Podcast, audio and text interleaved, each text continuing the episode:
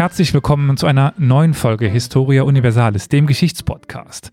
Heute zu einer weit entfernten Episode, sowohl zeitlich als auch räumlich. Aber zuerst einmal möchte ich unsere heutige Expertin begrüßen, Dr. Ulrike Bock. Herzlich willkommen. Danke. Sie haben Altorientalistik und vorderasiatische Archäologie studiert und möchten uns heute über ein für mich als jemand, der sich für den, auch den Mittleren Osten interessiert, sehr interessantes Thema vorstellen. Normalerweise sind Sie äh, Lehrbeauftragte beim ZEL, im Zentrum für lebenslanges Lernen und bieten Kurse an zur ah ja, Archäologie äh, vor der asiatischen bis hin zur, gibt es dafür überhaupt einen Begriff mittelasiatischen? Sowas, also. Ja, das ist zum Beispiel schon eine Sache. Die Region, über die wir heute reden werden, ist zeitlich und räumlich eine von denen, mit denen kaum jemand, ich will nicht sagen, was zu tun haben will, aber die immer so ein bisschen außen vor gelassen wird. Ja, also da fühlt sich niemand so richtig zuständig, bis auf ein paar wirklich seltsame Wesen, was die Sache aber nur interessanter macht. Aber zu dem Thema kommen wir gleich, weil noch ein bisschen möchte ich was sagen, weil sie auch, das finde ich super interessant, äh, Sprachkurs anbieten. Jetzt aber nicht im Englisch oder so, sondern nein, Hethitisch zum Beispiel. Was ich super interessant finde, weil wer spricht schon Hethitisch? Also ich kenne jetzt bis auf Sie niemanden, der diese Sprache Sprechen Sie sie überhaupt oder können Sie sie nur lesen? Ist eigentlich eine tote Sprache. Es ist eine tote Sprache und sie zu sprechen wäre schlicht nicht sinnvoll. Was sinnvoll ist, ist sie zu bearbeiten. Einerseits, weil die Texte natürlich interessant sind, die wir haben als historische Quellen, als kulturhistorische Quellen. Und von allen altorientalischen Schriftkulturen, würde ich sagen, sind es die Hethiter, die am persönlichsten rüberkommen. Wenn ich da kurz ein Beispiel geben darf. Kaum, also normalerweise ist ja die Kommunikation zwischen Mensch und Gott so du da oben, bitte, bitte, oder ich falle vor dir auf die Knie. Und dann stellen Sie sich vor, dass ein hethitischer König angesichts einer Seuche, die seit 20 Jahren in seinem Land wütet, sich hinstellt und sagt, was habt ihr Götter denn gemacht? Zugegeben ist die Stelle auch anders übersetzbar, aber es ist eine mögliche Übersetzung und er fährt dann fort, ihnen deutlich klar zu machen, wenn ihr so weitermacht, dann gibt es hier niemanden mehr, der euch Opfer bringt und dann sollt ihr mal sehen. Letzteres ist zugegeben von mir, aber er geht schon ein bisschen mit denen ins Gericht und das ist etwas, weniger standardisiert als das, was wir in vielen anderen Schriftkulturen finden. Also das ist das eine, was fasziniert. Und das andere ist natürlich, dass man, indem man sich mit einer solchen ursprünglichen Sprache betrifft, die ja auch eine groß, groß, groß, groß, groß Tante unserer Sprachen ist, dass wir auch manchmal mehr über unsere eigene Sprache lernen, als wir es vorher wussten. Also auch für die das Studium moderner, eigener und fremder Sprachen hilft das schon, sich die Ursprünge anzusehen. Mhm. Aber über das Hethitische oder das Hethiterreich wollen wir heute gar nicht sprechen. Aber also wir machen heute so einen kleinen Vorausblick, Vorausschau auf einen Kurs, den Sie dieses Semester anbieten wollen. Aber die erste Frage ist, über welchen Raum sprechen wir heute eigentlich?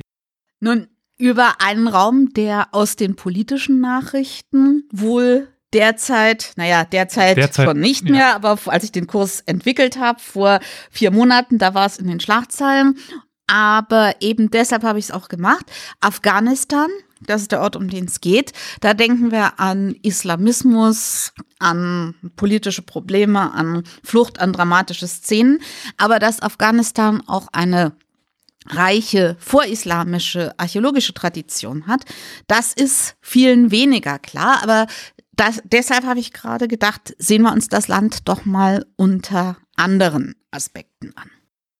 Also ich als Historiker kann zumindest auch noch sagen, dass es auch eine reichhaltige islamische Tradition gibt. Das äh, weiß ich sehr wohl. Ich habe auch Oriental, also Islamwissenschaft im Nebenfach studiert. Also ich kenne mich auch damit ein bisschen aus, aber mein Herz gehört und mein Interesse gehört vornehmlich halt den vorislamischen Sachen es zeigt in Verbindung jedenfalls, dass, es, dass diese Region, die momentan nur für Krieg, Armut und Verfolgung bekannt ist, eigentlich viel, viel, viel mehr bieten konnte und könnte.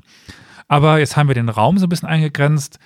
ich weiß es aus der Vorbereitung, dass es eigentlich auch ein bisschen über diese modernen Landesgrenzen hinausgeht, weil gerade in der Region Afghanistan ist ja relativ neu.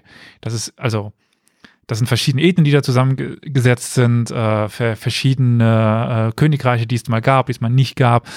Ähm, wir gehen auch über die Landesgrenze zum Beispiel nach Turkmenistan, wenn ich das richtig ja. in Erinnerung habe, Usbekistan, mhm. dem äh, Ostiran. Also ja, das ist ganz richtig. Gerade in der frühen Zeit können wir die heutigen Landesgrenzen so nicht mehr sagen, auch in der späteren Zeit dann nicht. Also auch wenn wir ins erste Jahrtausend vor Christus gehen, müssen wir uns eigentlich im Wesentlichen von den modernen Staatsgrenzen verabschieden.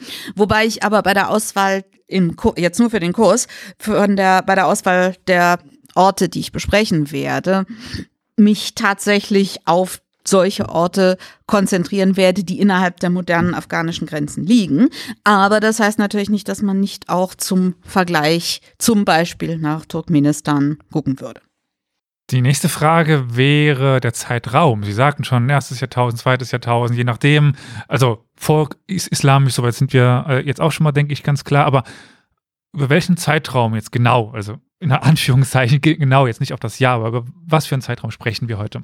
Nun, beginnen wird die ganze Sache in dem Zeitraum, den man grob als Kupfersteinzeit bezeichnet. Das heißt, da fängt auf afghanischem Gebiet an, die Sache interessant zu werden mit den ersten Fundorten. Und das wäre in absoluten Zahlen, grob gesagt, drittes Jahrtausend vor Christus. In anderen Gegenden etwas weiter im Westen ist da schon etwas mehr los, aber da beginnt es in Afghanistan sich zu, zu etwas Interessanterem zu entwickeln, sagen wir mal so. Urgeschichtler mögen mir verzeihen, da bin ich ganz vor der asiatische Archäologin. Das Pfostenloch, naja, lassen wir das. Egal, aber ähm, dann geht es weiter durch die Jahrtausende bis nach der Zeitenwende, bis also in die ersten, so bis ins etwa siebte nachchristliche Jahrhundert. Danach geht's natürlich noch weiter, aber das ist so der Zeitrahmen, den ich gesetzt habe. Und um diesen Endpunkt zu legitimieren, sei jetzt schon gesagt, dass das der Zeitpunkt ist, in dem die gräko-buddhistischen Strukturen in Afghanistan langsam aber sicher zu Ende gehen und in denen der indische Einfluss wesentlich stärker wird. Und dann irgendwann auch nochmal der, der islamische Einfluss, ja, aber äh, das ist dann eben nicht mehr Teil ja, ihres Kurses. Das wäre dann, das könnte ich dann irgendwann machen. irgendwann so ein paar mhm. Monate später. Aber fangen wir dann tatsächlich mal an in der Kupferzeit, Bronzezeit. Äh, was können wir denn allgemein überhaupt über diesen Raum sagen? Ist nicht archäologisch, sondern also auch archäologisch, weil das unsere wichtigste Quelle ist zu dieser Zeit. Aber um jetzt mal diesen Hilfsbegriff zu verwenden, der Geschichte, also was passiert in der äh, Kupfer- und Bronzezeit denn in Afghanistan?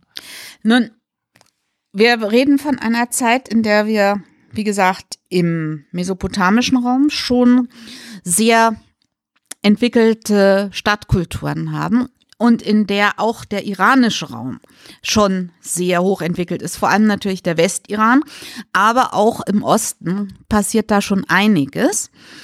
Und es gibt vor allem eben auch schon ein umfangreiches Handelsnetz, das von der Levante auch Kontakte zu Ägypten im Westen bis dann weit in den Osten geht. Und auch da spielt Afghanistan schon eine Rolle als Quelle einer wichtigen Handelsware, nämlich des Lapislazuli, des blauen Steines, der in sehr vielen Kulturen als eines der wertvollsten Materialien überhaupt galt. Das so muss man sich bewusst machen als moderner Mensch, der wertvolle Steine in Form von Diamanten kennt. Aber damals war der blaue Stein mit das wertvollste Material überhaupt, auch weil er so selten war. Er kommt nämlich aus Afghanistan und nur aus Afghanistan für den östlichen Mittelmeerraum, sagen wir so. Gut. Und was dort selbst passiert, ist, dass dort in dieser Kupferzeit und dann in der Bronzezeit es zu einer Urbanisierung kommt in Südafghanistan, in einem Bereich, den wir als nach der modernen Provinz als Helmand-Kultur bezeichnen.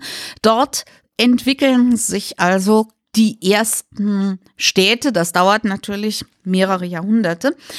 Aber es scheint allgemein auch so zu sein, dass diese Zentren ein Vorläufer sind für etwas, was dann im westlichen Bewusstsein vielleicht stärker verankert ist, nämlich die sogenannte Indus- oder Harappa-Kultur. Aber nach allem, was man heute grob sagen kann, scheint es so zu sein, dass die Indus-Kultur erst entsteht am Beginn des zweiten vorchristlichen Jahrtausends, als die Orte der Helmand-Kultur mehr oder weniger aufgegeben wurden. Also möglicherweise eine Wechsel, ein Wechsel in den kulturellen Zentren eingesetzt hat. Und vielleicht eine Wanderungsbewegung. Auch das wäre ja. denkbar. Was in die indische Uhrzeit ist ein Problem für sich, aber das würde jetzt ein bisschen zu weit gehen, denke ich. Jetzt hatten Sie mir vor unserem Interview noch eine Liste zur Verfügung stellen können, wo Sie so wichtige Fundorten für die Zeiten vorbereitet haben für, für mich. Und der allererste, den, auf den Sie hingewiesen haben, war, und verzeihe mir meine Aussprache, Mundigak. Ja, das ist tatsächlich für diese Helmand-Kultur einer der wichtigsten Fundorte. Wie andere Orte in diesem kulturellen Zusammenhang gehen dann übrigens in den Ostiran. Also da scheint es Austausch gegeben zu haben. Und man hat geht heute davon aus, dass zwei Orte besonders wichtig sind. Das ist einmal Shah Sochta im Ostiran und dann Mundigak in Afghanistan. Der Ort ist in der Mitte des 20. Jahrhunderts von der Delegation Archäologique Française en Afghanistan ausgegraben worden, also eine französische Grabung. Und dort hat man in sechs aufeinanderfolgenden Perioden, die jeweils mehrere Schichten, also mehrere Unterperioden haben, hat man eine Entwicklung von einer dörflichen Struktur in den älteren Phasen bis hin zu einer urbanen, größeren urbanen Struktur mit öffentlichen Gebäuden in Phase 4 in der Hauptphase gemacht. Dort hat man eine, ein Gebäude, das als Palast gedeutet wird, in der Mitte des Hügels, dort wo auch früher schon gesiedelt wurde der ist leider stark erodiert, also man konnte nur einen kleinen Teil des Gebäudes ausgraben.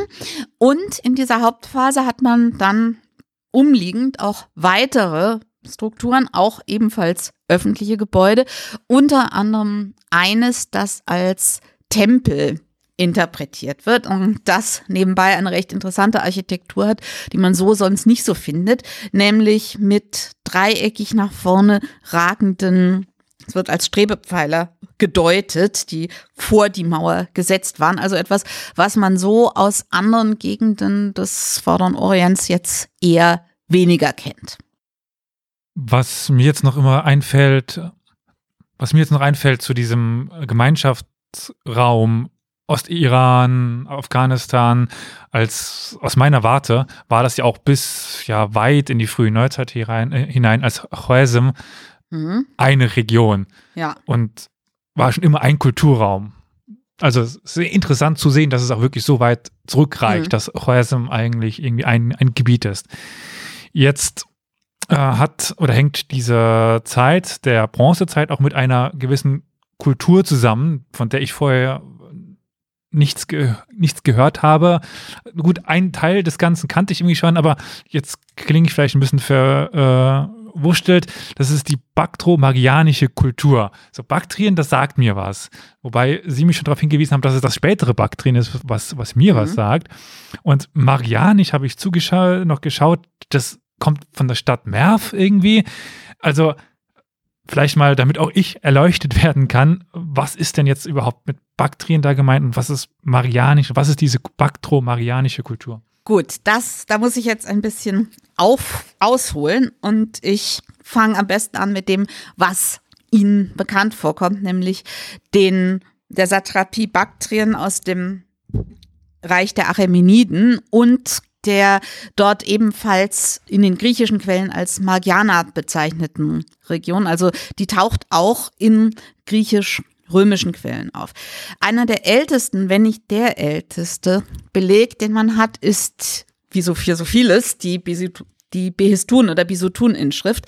Das ist ein, eine Felsinschrift am hoch oben an einem Felsen, am Felsen von Behistun im Iran angebracht. Äh, die Inschrift stammt von Dareios dem Ersten und ist begleitet von einem Relief, in dem Dareios sich als Sieger präsentiert über die Lügenkönige, also über die, die gegen ihn einen Aufstand gemacht haben. Er berichtet also über seine Siege im Rahmen dieses Aufstandes, über seine Siege über die Aufständischen. Die Inschrift ist aus ganz vielen Gründen ganz wichtig. Unter anderem könnten wir Keilschrift heute nicht lesen, wenn es diese Inschrift nicht gäbe. Aber das soll uns jetzt weniger interessieren. Jedenfalls in dieser Inschrift wird auch berichtet, dass sich der König des Landes Malgosch, und das ist die persische Version von Margiana, dass der sich gegen den König Dareios erhoben habe. Und deshalb habe dieser den Satrapen von Baktrien, der im Untertan war, also da haben wir dann noch Baktrien, habe ihm aufgetragen, mit dem Heer dorthin zu ziehen und den Margianer platt zu machen, mehr oder weniger. Und das geschah dann auch, weil Ahura Mazda gnädig war, wie sich's gehört für einen König, der ihm treu untertan ist. Und so, ja, wurde dann auch Margosch, also die Markiane, Teil des Persischen Reiches. Und das ist also das Baktrien, die Satrapie Baktrien, aus der dann später auch Gräko-Baktrien wird. Das ist diese Region, die mit dem heutigen Norden Afghanistans in ungefähr deckungsgleich ist.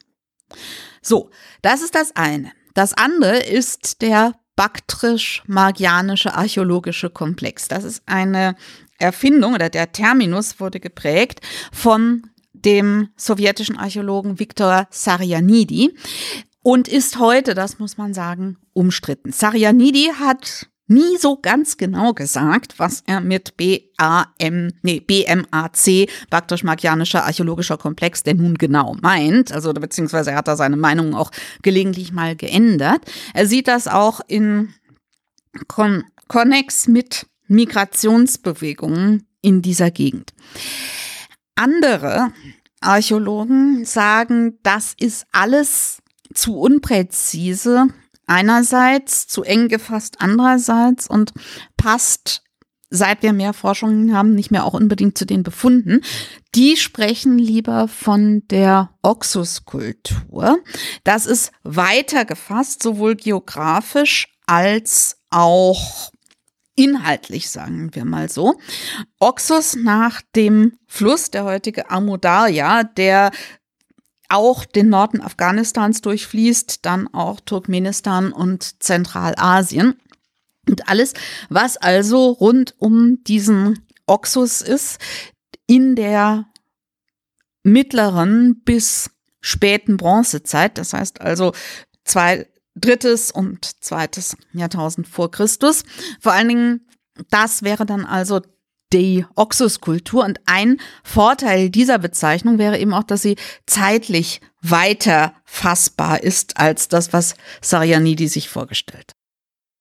Aber abseits der umstrittenen Benennung, könnten Sie vielleicht ein Beispiel für einen Fundort bringen, was sich dort dann findet? Also ich nehme mal an, so lange her Steingebäude, aber ich bin kein Archäologe, also. Ja, also Steingebäude Stein und Lehmziegel. Stein ist auch in der Gegend nicht so gut zu haben und Lehmziegel lassen sich leichter herstellen und sind insofern als Baumaterial beliebter, aber Steinfundamente auf alle Fälle.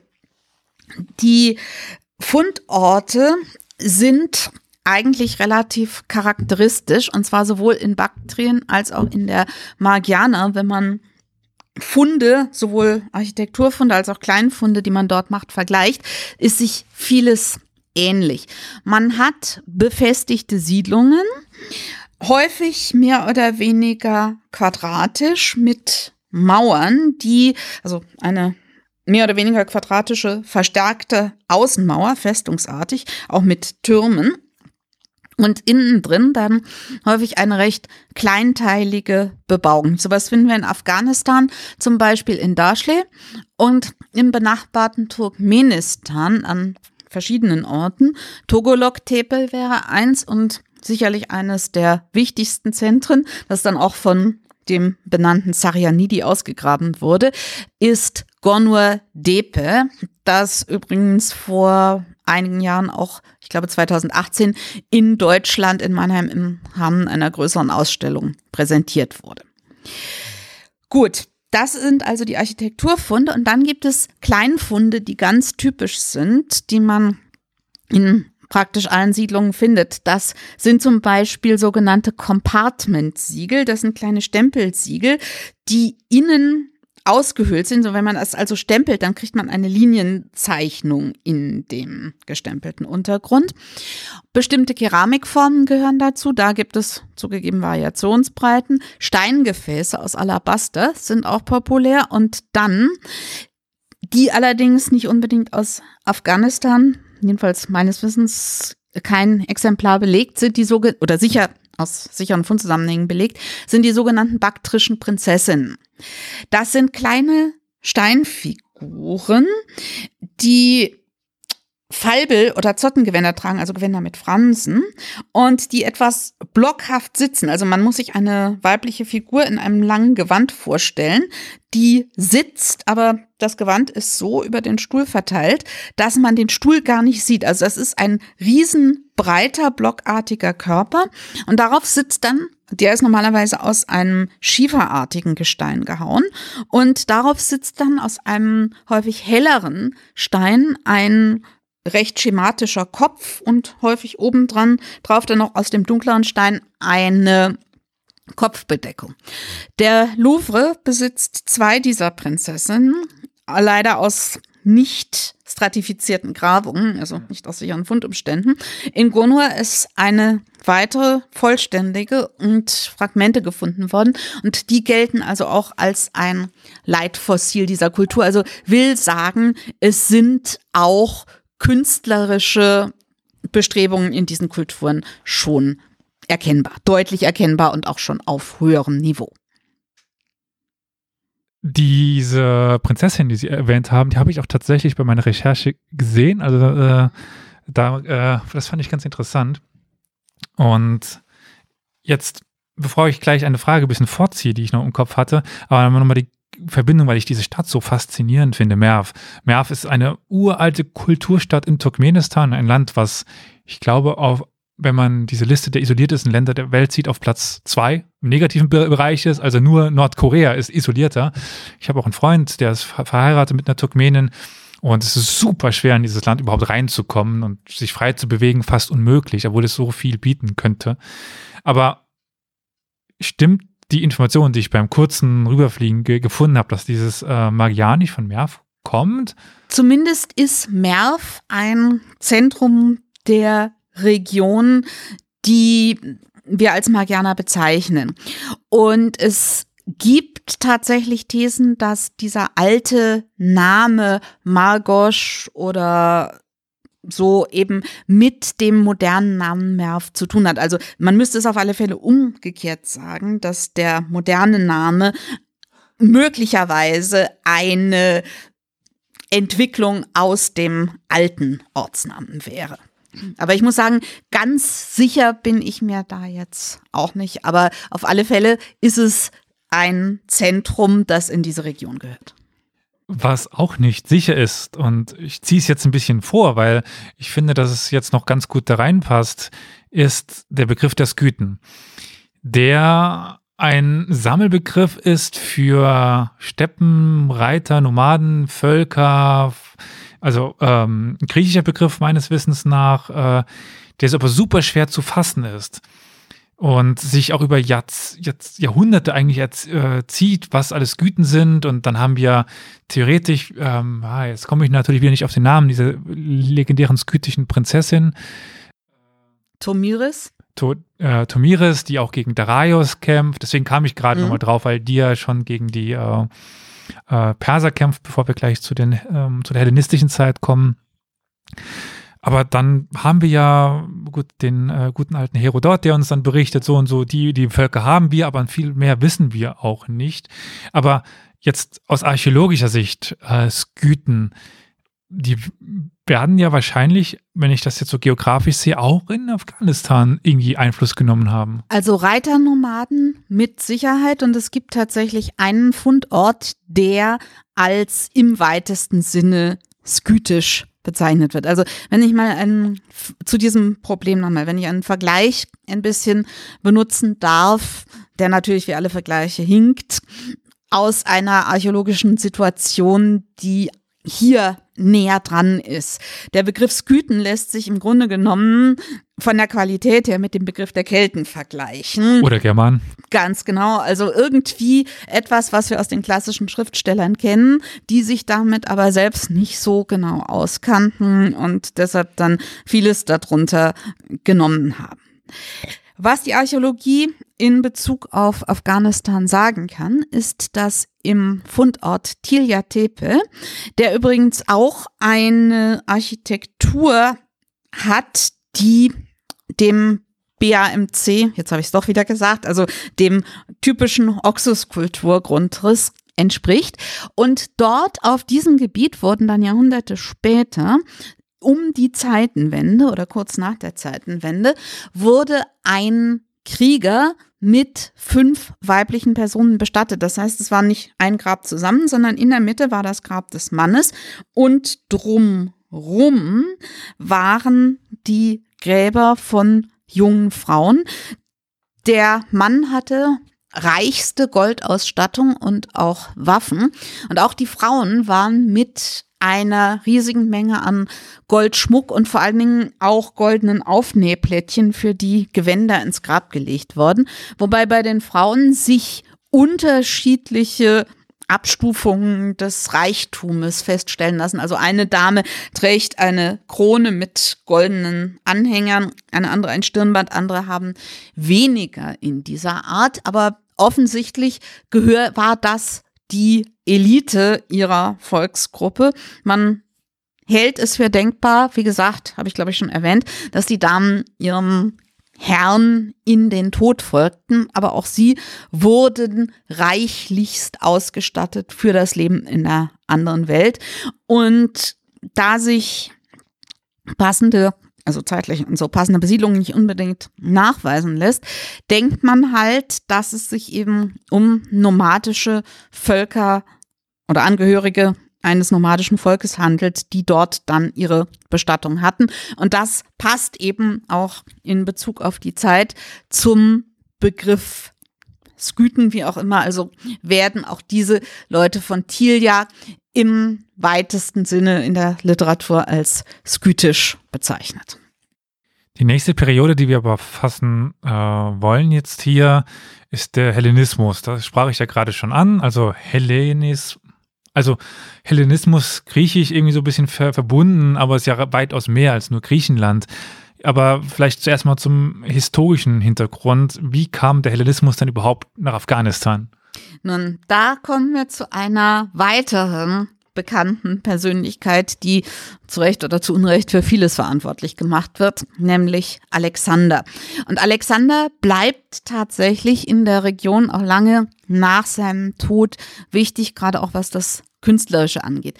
Hellenismus, damit meint man eben historisch die Zeit Alexanders und seiner Nachfolger. Und künstlerisch das, was mit Alexander aufkam, also eine ein bestimmter ornamentaler Reichtum im Stil, etwas, was über die griechische Klassik und die Stränge hinausgeht, also auch mehr Dynamik, mehr Bewegung in den, in der Kunst, mehr Dramatik auch. Das ist jetzt alles sehr, sehr, sehr vage und formuliert, aber ohne Bilder das klar zu machen, ist auch ein bisschen problematisch. Jedenfalls. Dann kann man ja sich auch in ihren Kurs einschreiben und dann auch Bilder sehen. Selbstverständlich auf alle Fälle, denn die archäologische Betrachtung muss auf Bildern fußen und ich gestehe es offen, auch wenn es nicht modern ist. Ich bin eine durchaus sehr kunsthistorisch geprägte Archäologin, also wird das eine ganz große Rolle spielen. Gut, aber zurück zu Alexander. Alexander bricht auf, um den Osten zu erobern, bekanntlich Ägypten, Mesopotamien und dann weiter und weiter eben in die Region Indien bis zum Indus.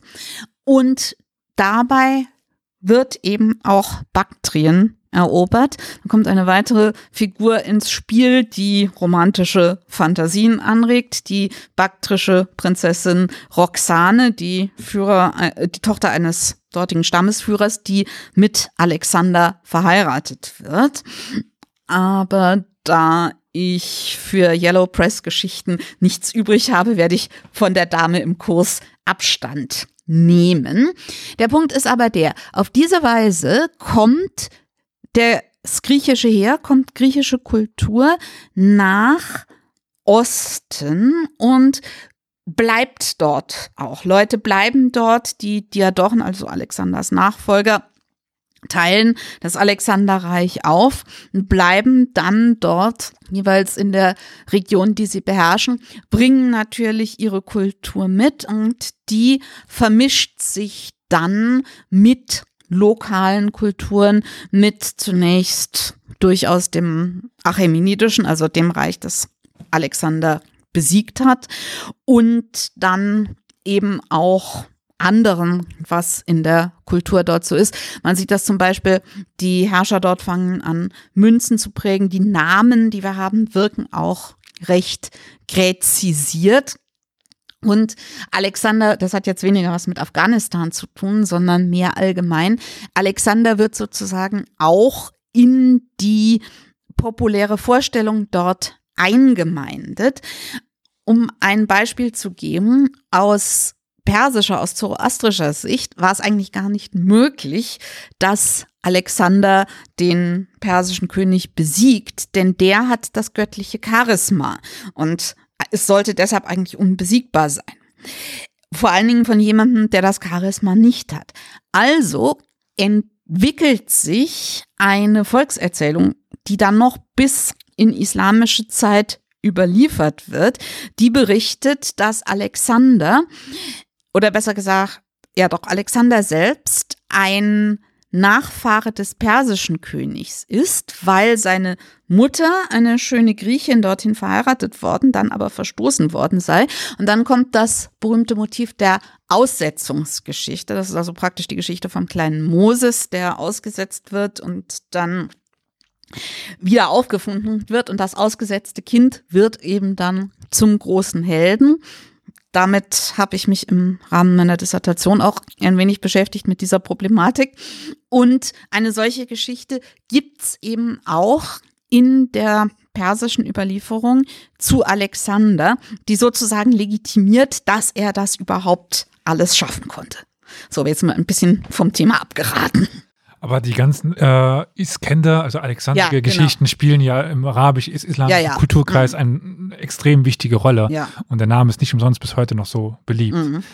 Aber wir könnten jetzt vielleicht was verbinden, und zwar die Fundorte, die wir vielleicht haben in, in Afghanistan, die Sie vorstellen können, als auch einfach daran aufzuzeigen, wie sich der Hellenismus jetzt auswirkt. Also bauen die jetzt plötzlich, wie stelle ich mir in Griechenland vor, äh, nur noch Säulentempel und äh, mit äh, den typischen Ornamenten vorne drauf? Oder also was finden wir jetzt in Afghanistan an hellenistischen äh, Gebäuden? Ja, nun, es gibt als wichtige Fundorte einmal Balch, das ist tatsächlich das antike Baktra, aber dort ist die archäologische Situation recht problematisch. Dort ist auch viel zerstört worden, nicht durch Krieg, sondern einfach durch die Zeitläufe. Und auf der anderen Seite, und das ist eigentlich der wichtigere Fundort, Aichanum, dort konnte man besser graben und dort hat man tatsächlich Dinge ergraben, die wirklich zu einer griechischen Stadt gehören. Also zum Beispiel ein Theater, man hat Säulen mit den dortigen korinthischen Kapitellen. Man hat eine Brunnenanlage mit einem Wasserspeier, der praktisch aussieht wie eine griechische Komödienmaske. Also da ist schon sehr, sehr vieles, was wir parallel auch aus der griechischen Kultur kennen würden.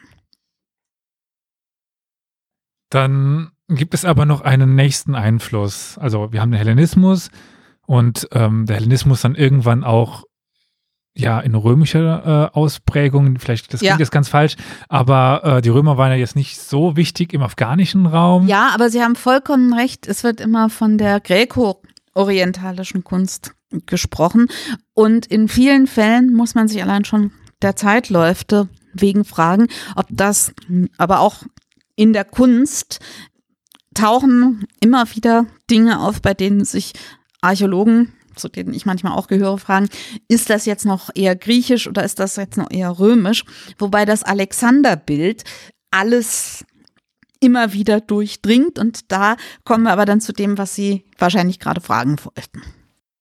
Das weiß ich nicht, aber ich wollte jetzt auf die äh, dritte, sage ich mal, ja. Kultur mhm. eingehen, die die buddhistische, die auch. Ganz genau. Also Buddhismus es mag überraschen, aber Buddhismus war einmal in Afghanistan sehr stark vertreten und aus, aus Indien und, und äh, dem äh, Nepal kommend, aber äh, vielleicht mal vorne anfangen, wie kommt denn überhaupt Buddhismus jetzt nach Afghanistan, dass wir heute ja leider mit äh, dem Islamismus mehr verbinden als mit dem Buddhismus? Mhm. Ja, das ist auch wieder relativ komplex. Übrigens, von wegen Hellenismus und Buddhismus, die Chronologie des ersten Jahrtausends vor Christus im Indien hängt tatsächlich an Alexander. Jedenfalls war bis vor relativ kurzer Zeit nicht nur die Mehrheit, sondern die Einheitsmeinung der Forschung die, dass das praktisch einzige gesicherte Datum, das man für das alte Indien, also das Indien des ersten Jahrtausends vor Christus hat, also jetzt mal von Harappa und Mohenjo-Daro, die älter sind, abgesehen. Also das eine sichere historische Datum ist der Tod des historischen Buddha, also des Buddha Shakyamuni beziehungsweise Gautamas, der sei im Alter von 80 Jahren gestorben, plus minus 50 Jahre, bevor Alexander nach Ostasien, äh, nach Osten, also nach Indien zieht. Das wird heutzutage auch wieder ein wenig bestritten. Es ist vor einigen Jahren eine Arbeit darüber erschienen, die diese Daten etwas kürzen, etwas zusammenschieben will. Aber das muss uns jetzt gar nicht so unbedingt interessieren. Die Sache ist die, der historische Buddha wird geboren dort, wo heute Nepal ist, in Lumbini. Und ja, nimmt dann den bekannten Weg vom verwöhnten jungen Prinzen, dem aufgeht, dass er sterben wird, der dann zum Asketen wird, der dann die Erleuchtung findet, zu lehren beginnt in Sarnath seine erste Predigt hält und dann schließlich im Alter von 80 Jahren stirbt und seine Schüler und Nachfolger hinterlässt. Also damit haben wir die buddhistische Religion als eine asketische Gruppe in und die, auch Heilsgruppe in diese oder heilssuchende Gruppe in dieser Zeit.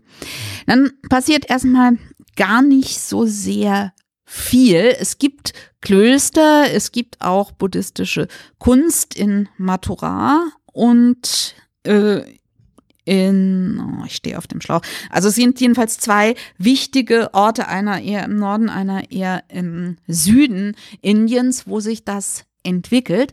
Und von dort, von dem nördlichen Ort, geht es rüber in die Indus-Region, in das Gandhara Tal und dann eben auch weiter ins Kabul-Tal nach Afghanistan und trifft dort auf das Reich der Kushana, die auch im weitesten Sinne sesshaft gewordene Nomaden sind und die dann den Buddhismus auch mit annehmen. Also der Buddhismus, ich, man kann nicht so genau sagen, dass er jetzt direkt Staatsreligion würde im Sinne von alle müssen jetzt unbedingt sowas. Das übrigens gibt es schon vor den Kushana bei den Maurya, bei einer weiteren nordindischen Dynastie dieser Zeit, Tendenzen, den Buddhismus zu akzeptieren. Da wird gerne auch der Name des Königs Ashok genannt, wobei Ashok eigentlich recht religionsneutral war, mit Sympathien für den Buddhismus, aber dass er jetzt irgendwie, also er hat den Buddhismus sicherlich nicht unterdrückt, sondern auch gefördert, aber manchmal wird das übertrieben. Auf alle Fälle, so wandert der Buddhismus weiter nach Nordwesten und trifft dann in diesem pakistanisch-afghanischen Raum, also im weitesten Sinne Gandhara, auf den Hellenismus. Und dort passieren dann spannende Dinge. Nur ein Beispiel. Der Buddha wird ikonisch, wie die buddhistische Kunstgeschichte es nennt, soll heißen, dass in der Urzeit, des, also in der ältesten Zeit des Buddhismus, der historische Buddha nicht als Person dargestellt werden durfte, davor hat man sich gescheut, sondern nur symbolisch. Zum Beispiel gibt es Reliefdarstellungen, die zeigen, wie er erleuchtet wurde, also den Moment der Erleuchtung. Dazu sitzt er unter dem heiligen Baum, dem Bodhi-Baum, Ficus religiosa, und meditiert dort. Währenddessen kommen die Heerscharen des Todesdämons, um ihn abzulenken. Denn wenn er zur Erleuchtung gelangt, dann ist er nicht mehr dem Tod unterworfen und das möchte der Dämon verhindern. Möglicherweise weniger, weil er auf den einen nicht verzichten will, sondern wenn es einer schafft, dann schaffen es auch mehr. Und das gilt es im Anfang zu verhüten.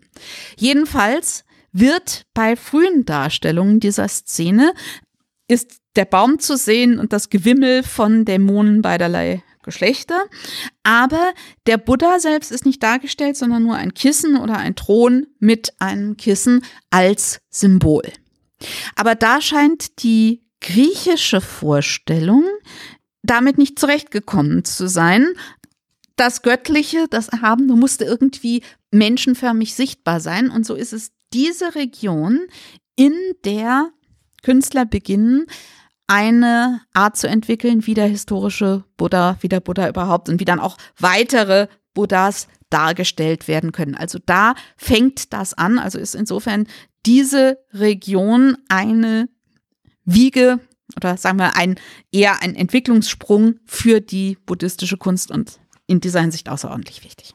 Und dann ging es wieder zurück nach Indien, ja, ganz genau. Und, und ja, und dann entwickelt es sich weiter, nimmt natürlich neue Stile auf, verändert sich, aber die Grundlage all dessen, ja, wenn ich ganz böse sein wollte, dann könnte ich sagen, man kann heute nicht in irgendeinen Souvenirladen gehen und sich eine Buddha-Statue für den Garten kaufen. Man könnte es nicht, wenn damals vor mehreren tausend Jahren in Gandhara nicht diese Entwicklung passiert wäre.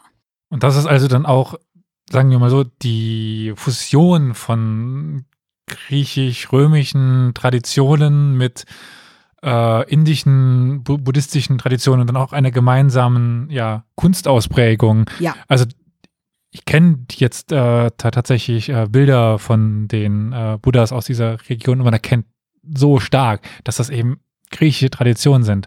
Ob da jetzt, ich sag mal, Zeus oder der Buddha dargestellt wird, die sehen anders aus, aber man erkennt, dass es quasi aus einem Kulturkreis dann mhm. tatsächlich irgendwie Mit Sicherheit.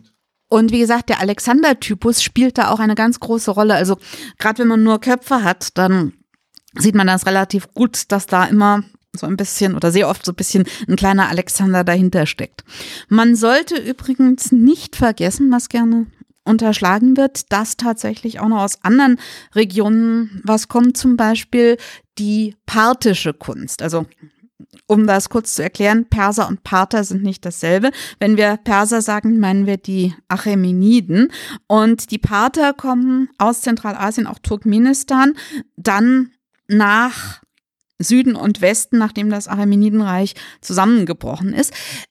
Auf alle Fälle finden wir bei der Kunst von Gantara im weitesten Sinne, zu der dann auch das Kabul-Teil gehört, häufig eine sehr starke Frontalität. Also die Figuren sind nicht tordiert oder kaum gedreht, was bei hellenistischen Figuren anders wäre. Da hätten wir viel mehr Drehungen, aber diese sind sehr frontal und das stimmt mit dem überein, was wir aus der parthischen Kunst kennen. Also das wurde da auch aufgesogen. Es war also offenbar eine ganz große Offenheit da, alle möglichen Traditionen aufzunehmen und zu etwas Neuem zu verschmelzen. Aber wo finden wir denn jetzt sowas? Also ich meine, das bekannteste, leider bekannteste ist, ist Bamian. Aber vielleicht sagen Sie noch was dazu, was es noch ansonsten gibt und was denn jetzt Bamian war. Bamian war mehr als das, was in der Zeitung stand.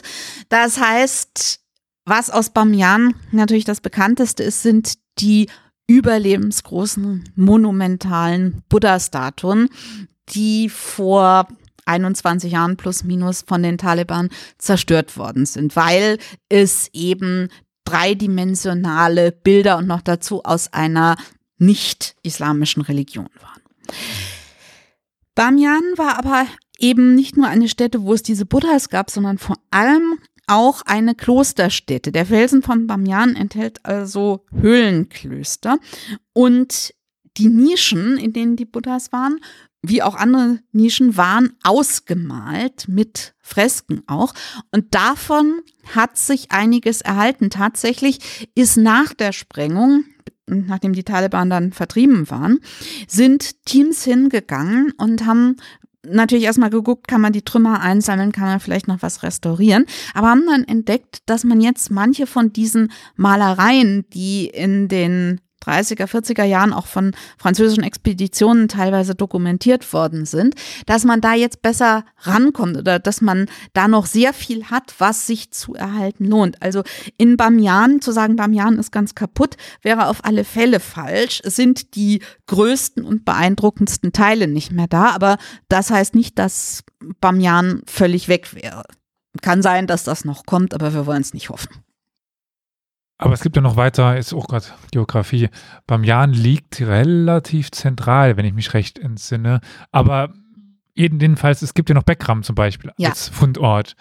Was finden wir denn dort? Ja, Beckram ist auch einer der ganz wichtigen Fundorte aus dieser gräko-buddhistischen Zeit, wobei Begram kein Kultort ist, also kein Kloster oder etwas in der Art, sondern Begram war ein Sommerpalast der Kushana-Dynastie, der irgendwann offenbar bedroht wurde von Angreifern, weshalb man in zwei Räumen des Palastes den Palastschatz eingesiegelt hat.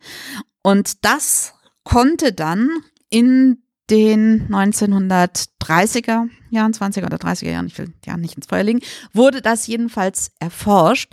Und was man dort gefunden hat, beeindruckt noch heute. Die Kushanas waren natürlich auch weit vernetzt durch die ganze Welt. Nach China, nach Indien, in die Levante, nach Griechenland, wohin man will. Und hatten also sowohl das logistische als auch das finanzielle Potenzial, um sich alles, was gut und teuer war, hinschaffen zu lassen. Und das haben sie dann auch getan. Die Gläser von Beckram werden in der archäologischen Glasforschung als unvergleichlich bezeichnet. Es gibt zwar für einzelne Stücke, sicher Vergleichsstücke, einige davon übrigens witzigerweise im deutschen Rheinland, aber die Zusammenstellung dessen ist ganz großartig. Also es gibt in Form geblasene Flaschen und Gefäße und Becher. Berühmt ist zum Beispiel der sogenannte Pharos. Becher, ein Diatretglas, das heißt ein Glas mit vorgelegter plastischer Verzierung, auf dem der Leuchtturm von Pharos dargestellt ist. Dann in Form geblasene Flaschen, Fische und Schiffe und vor allen Dingen auch sogenannte Emailglasbecher, also praktisch bemaltes Glas, was in dieser Zeit alles andere als Standard ist. Also das hatten nicht viele. Und das ist das in Belgram, dass man da das Glück hatte, das in solcher Massierung zu finden, also fünf oder sechs mindestens, leider teilweise zerschärbt. Also das ist für die Glasforschung eine ganz, ganz wichtige Sache. Die Objekte sind teilweise in Europa, glücklicherweise, muss man jetzt sagen. Aber darüber reden wir vielleicht am Ende noch ein bisschen mehr. Glas, wollte ich noch sagen, ist nicht das einzige. Das ist, das Glas kommt aus der Levante. Ist wahrscheinlich aus syrischer Produktion. Andere Teil, andere Objekte kommen aus anderen Gegenden. Elfenbein kommt aus Indien, also typische indische Formen, Elfenbeinschnitzereien, Plättchen, wahrscheinlich Möbeldekorationen oder Gerätedekorationen in feinster Qualität, sehr lebendig, auch ganz beeindruckend. Lackwaren aus China und dergleichen. Also der Schatz von Beckram ist alleine sehenswert. Zeigt aber auch exemplarisch auf, dass diese Region, die für uns jetzt irgendwie so am ja, Rande der Welt erscheint, nie der Rand der, der, der Welt war. Auch in Zeiten von angeblicher Immobilität wie Mittelalter, Antike, Vor- und Frühgeschichte. Also die Menschheit war ja nie wirklich immobil. Hm. Es war, gab Verbindungen. Also man könnte schon sagen, stimmen Sie mir dazu, dass ja, dieser ja, Raum, sage ich jetzt mal, wenn wir ihn Huesim nennen oder wie auch immer, so ein Durchgangstor der Menschheit war, oder? Ja, mit Sicherheit. Also die Handelsrouten gingen dort durch und wer die Handelsrouten kontrollierte, wer das organisierte, hatte eben auch die Möglichkeit, hatte einerseits logistisch den Zugang zu solchen Objekten und hatte auch die Möglichkeit, sie sich zu beschaffen. Und offensichtlich sorgt dann auch das Zusammenkommen verschiedener kultureller Traditionen und auch verschiedener Personengruppen dafür, dass sich dort dann auch Neues entwickeln kann. Dinge, die ja dann etwas Eigenes werden. Also wenn wir uns Afghanistan jetzt aufgrund der Ereignisse der letzten Jahrzehnte als etwas sehr abgeschlossenes, sehr abgeschottetes auch vorstellen, in dem nur die wenigsten überhaupt ein Interesse an der großen Welt haben, ist diese Einschätzung historisch sicher falsch. Was jetzt nicht heißen soll, dass in der damaligen Zeit wirklich jeder in unserem heutigen Sinne kulturell interessiert war. Das bezieht sich wohl doch, das heißt wohl doch, das bezieht sich mit Sicherheit auf die Oberschicht, aber diese Oberschicht war aufgeschlossen und hat die Region, wie Sie schon sagten, zu einem Durchgangsort auch mitwerden lassen. Zum Abschluss würde ich ganz gerne nochmal auf das eingehen, was Sie auch nochmal am Ende bringen wollten, nämlich das Anschauen. Ja. Wo kann man sich denn jetzt etwas aus dem afghanischen Raum anschauen? Weil ich denke, wir gehen nicht so weit, wenn wir sagen, dass momentan Reisen nach Afghanistan relativ problematisch würden werden. Äh, Turkmenistan ist auch schwierig, wie ich schon, schon sagte. Der Iran, ja, äh, sicherlich schönes Land. Dann das Einzige, was ich jetzt aus persönlicher Erfahrung kenne, was relativ gut möglich ist, ist Usbekistan. Da gibt es aber nicht mehr ganz so viel jetzt im Vergleich.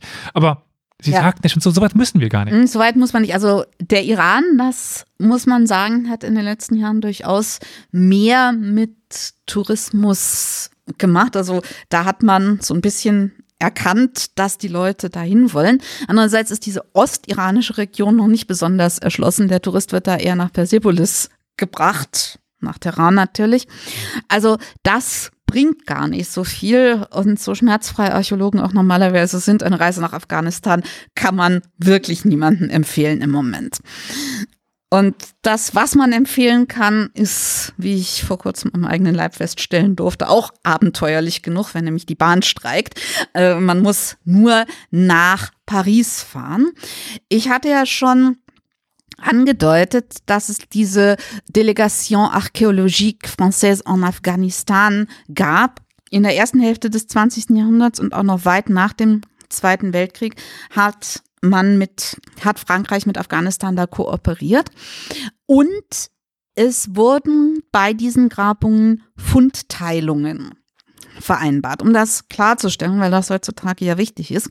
Da geht es nicht darum, dass die Leute einfach alles mit genommen haben, ohne die Einheimischen zu fragen, sondern als ja eine Kompensation für die Kooperation, die man miteinander macht, werden bei solchen Arrangements die Funde geteilt. Ein Teil geht zu den europäischen Ausgräbern, ein Teil bleibt vor Ort. Und es ist schon in der Regel so, dass das, was vor Ort bleibt, oder sagen wir so, dass die Sachen, die ganz besonders einzigartig sind, vor Ort bleiben. Um die Begram-Gläser zu erwähnen, dieses Pharos-Glas, was ich erwähnt habe, das ist zum Beispiel in Kabul geblieben, das ist nicht nach Frankreich gekommen. Lange Rede, kurzer Sinn. In Paris ist, gibt es das Musée National des Arts Asiatiques oder auch Musée Guimet nach seinen Gründen. Und die haben diese Grabungen mit organisiert und besitzen deshalb von den Fundteilungen eine wirklich beeindruckende Sammlung, gerade an dieser gräko-buddhistischen Kunst. Es sind einerseits vom ältesten her Fundstücke aus Mundigak da und dann eben aus den großen gräko-buddhistischen Grabungen Bekram einerseits und was wir jetzt noch nicht erwähnt haben, auch Hada. Hada ist ebenfalls ein Sitz von buddhistischen Klöstern gewesen mit Architektur und vor allen Dingen auch mit Bauzier, mit Stuckfiguren, die ganz spannende Beispiele für diese griechisch-buddhistische Mischkunst sind. Und gerade von diesen Stuckteilen ist eine Menge nach Paris gekommen, was jetzt auch im Musée Guimet in der Dauerausstellung präsentiert wird. Sie hatten auch Forschungen in Afghan, in äh, Bamian wollte ich sagen. Da sind also auch Tagebücher, Dokumente und auch eben Abmalungen solcher Fresken, wie ich sie eben erwähnt habe. Die wurden bis vor wenigen Wochen in einer kleinen Sonderpräsentation anlässlich der 20 Jahre Zerstörung der großen Buddhas auch gezeigt. Und jetzt, das ist für den Zell-Podcast vielleicht interessanter, weil wir hier in Saarbrücken sind.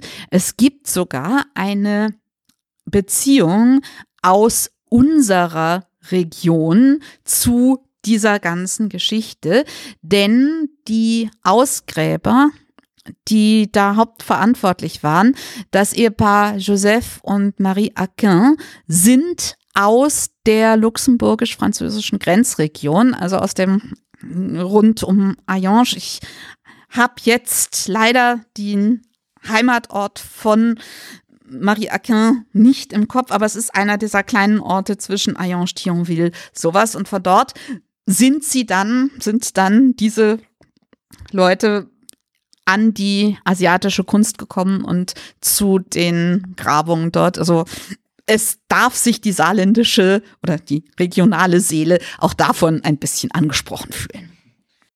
Ja, ich denke, jetzt nach einer Stunde haben wir sehr viel erfahren können über diese vielfältige und, wie ich persönlich finde, sehr interessante Region.